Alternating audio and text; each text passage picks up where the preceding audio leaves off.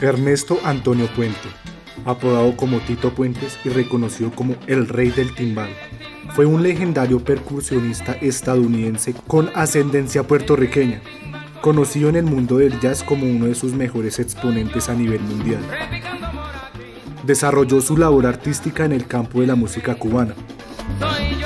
En este podcast dejaremos que el sonido del timbal al ritmo afrocubano nos transporte a la vida de Tito Puente.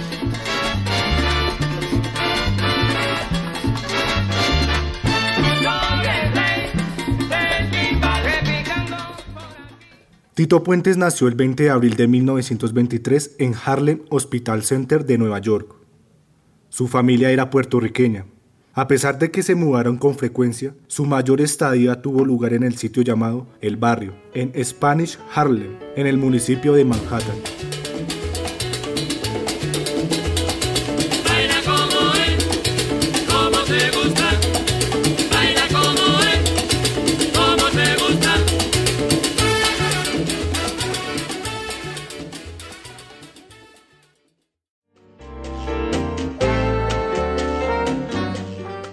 Una mañana de domingo en Nueva York, se escuchaba el sonido de botes y ventanas siendo golpeados con un ritmo estruendoso.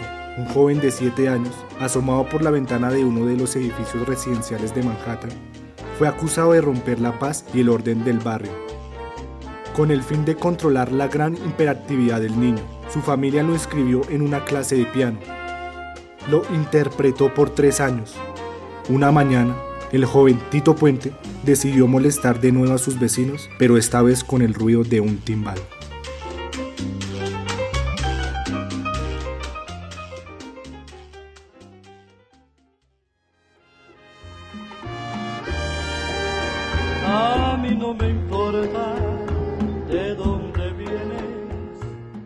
La música había llegado a la vida de Tito Puente. Un lunes, mientras toda la familia desayunaba para iniciar una nueva semana, Tito le propuso a su hermana Ana que formaran un dúo de canto y baile. No lo pensó dos veces, ya que desde muy pequeños se reunían para jugar y bailar juntos. Mientras ensayaban un baile para presentarse en la escuela, Tito tuvo una lesión de tendón en el tobillo, que lo llevaría a abandonar su carrera como bailarín definitivamente.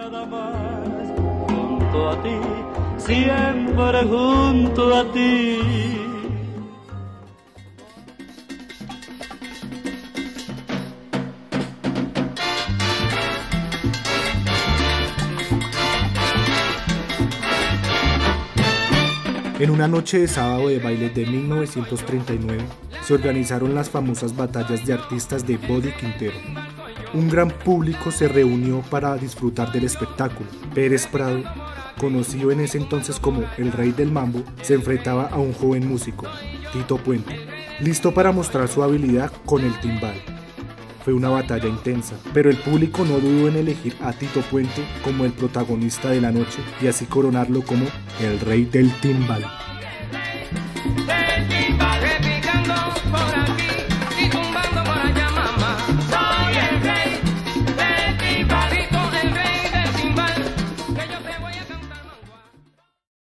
En el año de 1942, Tito Puente se enlista en las filas de la Marina para reforzar el ejército estadounidense en la Segunda Guerra Mundial. Luego de terminar la guerra, Tito Puente llega directamente a reforzar sus conocimientos, estudiando composición y orquestación en la Escuela de Música Juilliard School of Music.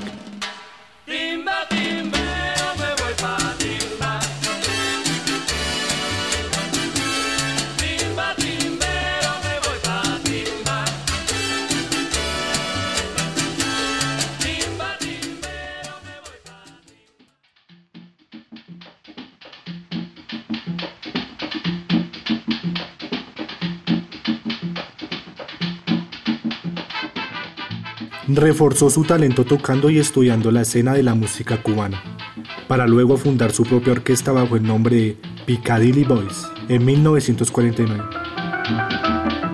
Tito y su grupo se enfocaron en revivir el jazz afrocubano desde el ritmo denominado cubop.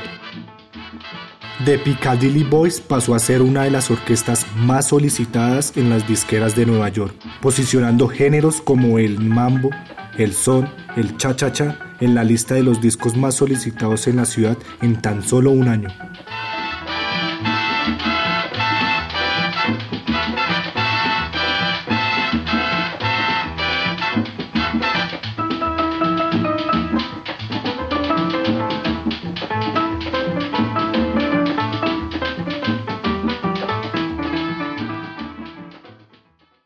Era 1958 cuando lanzó el álbum Dance Mania, el disco más conocido de Tito Puente, que tuvo varios arreglos incluyendo ritmos del pop, bossa nova y otros.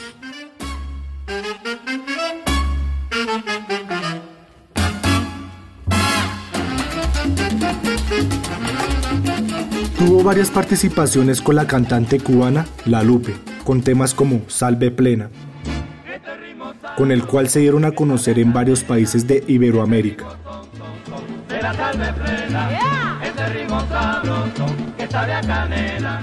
Su talento inconfundible con los timbales lo hizo sobresalir como un artista de talla mundial.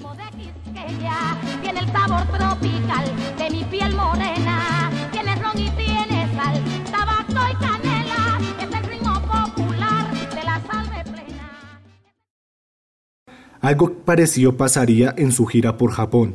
Tito Puente inspiró a varios japoneses a interpretar el género de la salsa.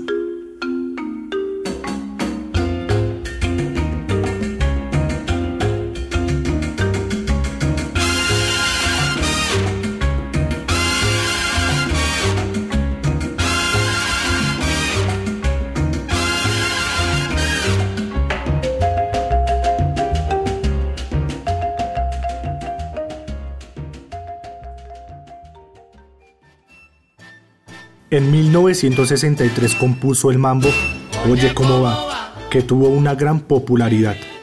Versión donde participaron artistas como Celia Cruz, Julio Iglesias, Iraquere, Kinky, Checho Feliciano, Azúcar Moreno y José Feliciano.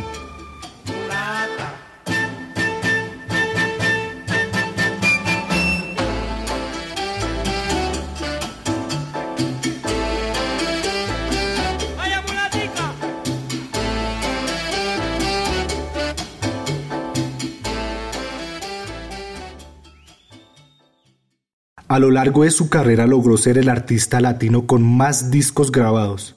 Su discografía alcanzó 198 obras Oye, mi socio, ponte a gozar. Después no digas que no. Desde 1990, una estrella con su nombre brilla en el Paseo de la Fama de Hollywood.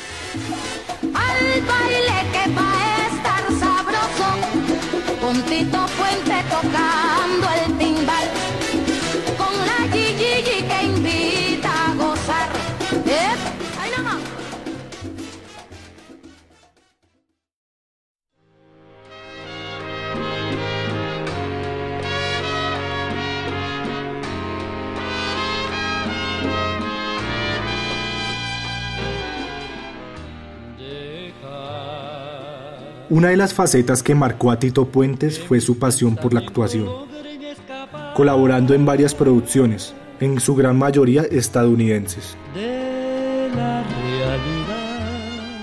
En 1992 participó en la película The Mambo Kings, junto a Celia Cruz, que pueda ser verdad. además de colaborar en producciones cinematográficas, Primo, con Woody Allen, 1980, luego en Salsa, 1988, y un documental de Fernando Trueba llamado Calle 54, en donde interpretaba su tema de Latin Jazz New Arrival. Quiero revivir contigo tu sufrir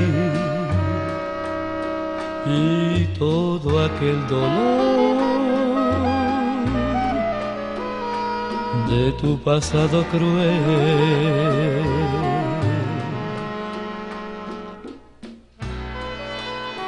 Además de ser reconocido por su música, también logró una acogida del público, en este caso infantil, cuando apareció en el programa Plaza Sésamo, interpretando sus temas Ran Can Can y El Timbalón.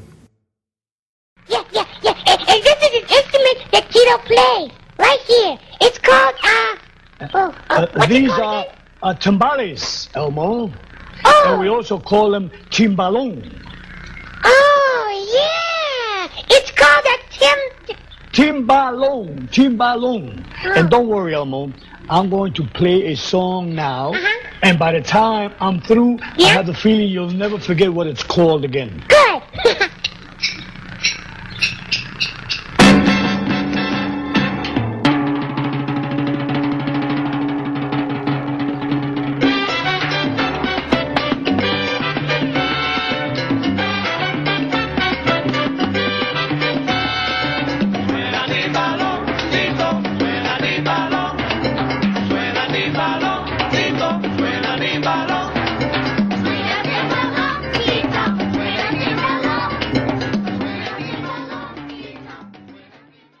Otra popular referencia de Tito fue su aparición en la serie animada Los Simpson, en el capítulo ¿Quién mató al señor Burns?, donde se interpretó a él mismo como el nuevo profesor de música de la escuela primaria de Springfield.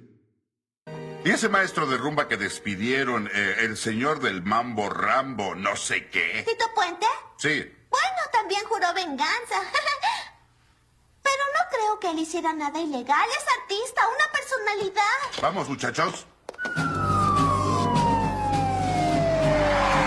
Venganza, claro, pero ¿por qué llenar su cuerpo de plomo cuando podía incendiarle el alma con un rico mambo? Ahora escuchen mi venganza, señores. Uno, dos, tres.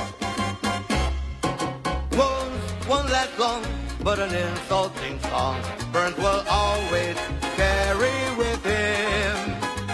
So I settle my score on the salsa floor with this vengeful Latin rhythm. Burn con el corazón de perro, señor Burn.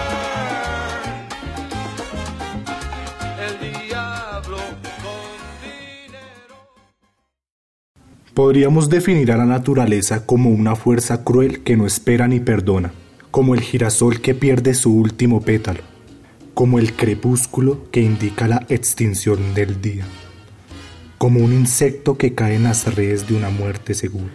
Así llegó el soplo que apagaría la llama de la vida de Tito. mi sufrimiento.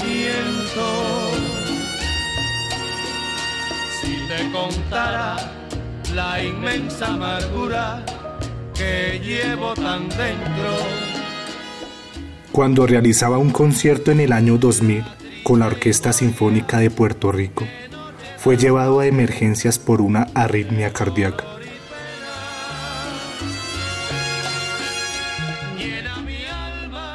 Después de pasar unas siete horas en el quirófano, Tito Puente no logra recuperarse. El rey del timbal muere el 30 de mayo del 2000 en la misma ciudad que lo vio nacer en Nueva York.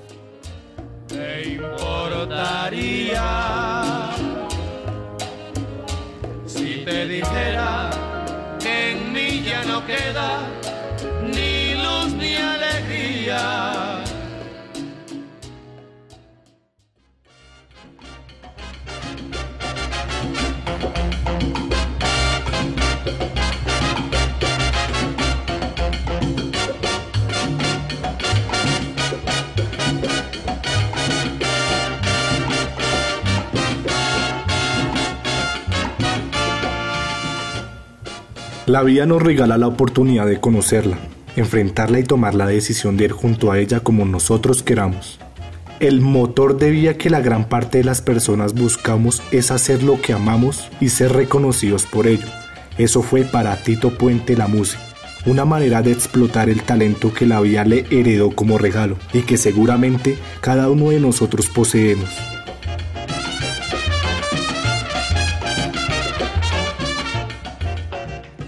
Tuvo que llorar, fracasar, levantarse, tanto como disfrutar, reír, pero más que nada tocar el timbal, para llegar al panteón de los grandes representantes del jazz afrocubano y el son cubano.